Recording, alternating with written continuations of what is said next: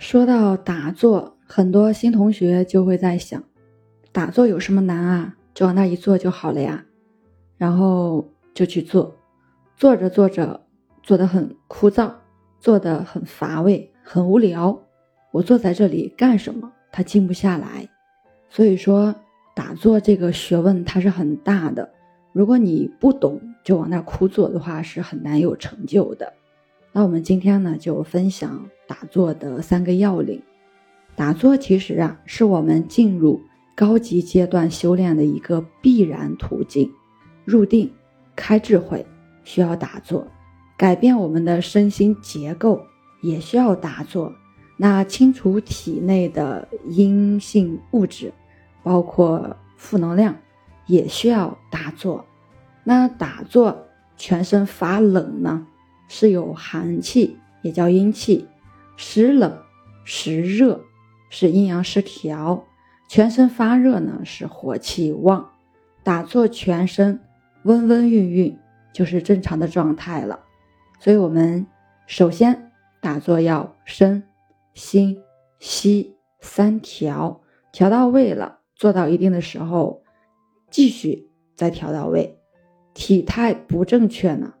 难以入境，不如法难以入境，它决定了我们的一个打坐成效、打坐效果、打坐状态的。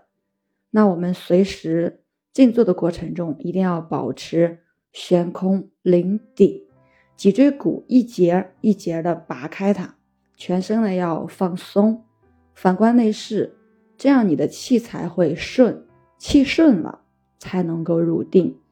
那三条之后，你的神也很重要，神不足容易昏沉，一坐就想要睡觉，然后头呢自然而然就低下去了。像这样呢，不建议你去打坐，没有什么效果的。你不如睡一觉，然后再起来打坐，神越足，打坐的效果是越好的。打坐时间呢，循序渐进，慢慢去增增加增长就好了。随着我们精气神慢慢充足了，三条效果的好了，那打坐时间同时自然而然的就增长了。这里我们要知道啊，我们打坐的目的啊，就是要为了让自己把心静下来，主要呢就是调身，然后调息，最后呢调心。调身呢就是把自己的坐姿做好，可以散盘，可以单盘，也可以双盘，左脚在下。右脚在上，或者左脚在上，右脚在下。我们这里不拘束，两掌上下相叠，两个大拇指轻轻相抵，哪个手在上面都是可以的，以轻松自然为宜。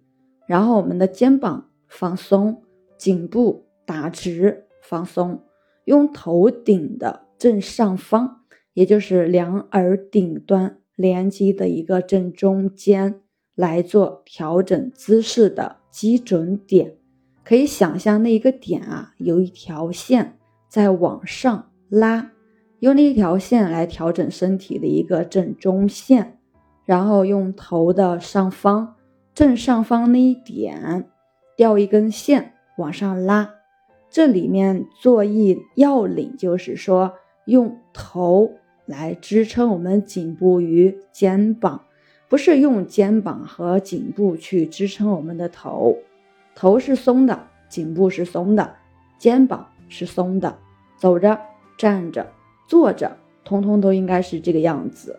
用两耳上方的连接线中点作为调整身体姿势的基准点，头部中空，颈部中空，颈部放松，肩膀放松，用我们的骨架。来打坐，不要用肌肉打坐。所谓不用肌肉打坐啊，就是我们尽量的不要用到肌肉的力量，尽量让我们的身体重心呢形成一个三角点。调身呢，重点就是两个作息要领。第一个就是用头支撑我们的颈部与肩膀，不是用颈部脊柱支撑我们的头。我们打坐是头顶青天，简称顶天立地。不只是打坐要这样，其实站桩也是这样子的。那第二个呢，就是用我们的骨架平衡身体的姿势，尽量呢不要用到肌肉，骨架用来平衡而不是支撑。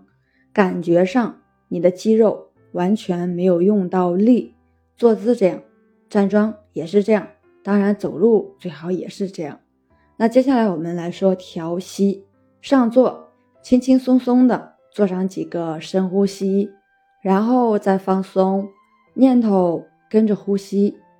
呼气的时候，你要知道你在呼气；吸气的时候，你要知道你在吸气。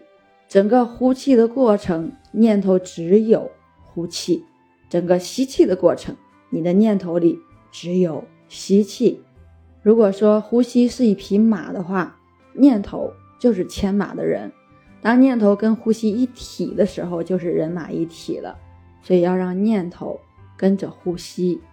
如果呼吸是人的形体的话，念头就是灯光下、夜光下的那个影子。让念头跟着呼吸，如影随形，亦步亦趋。让念头跟着呼吸，一步一步。轻轻松松的跟着，一点也不离开，如影随形，形影不离。呼气，呼气的整个过程，你要知道你是在呼气；吸气，吸气的整个过程，知道你在吸气。接下来是调心，这个阶段呼吸以外的念头，我们称之为杂念。我们对杂念没有抗拒，任何对杂念的。抗拒，称之为大杂念。杂念来，别管它，只是重新的回到你的呼吸上面，回到出入息上面。呼气的时候知道呼气，吸气的时候知道吸气。整个呼吸过程，你的念头紧随杂念来，不管它，继续回到呼气，知道呼气，吸气，知道吸气。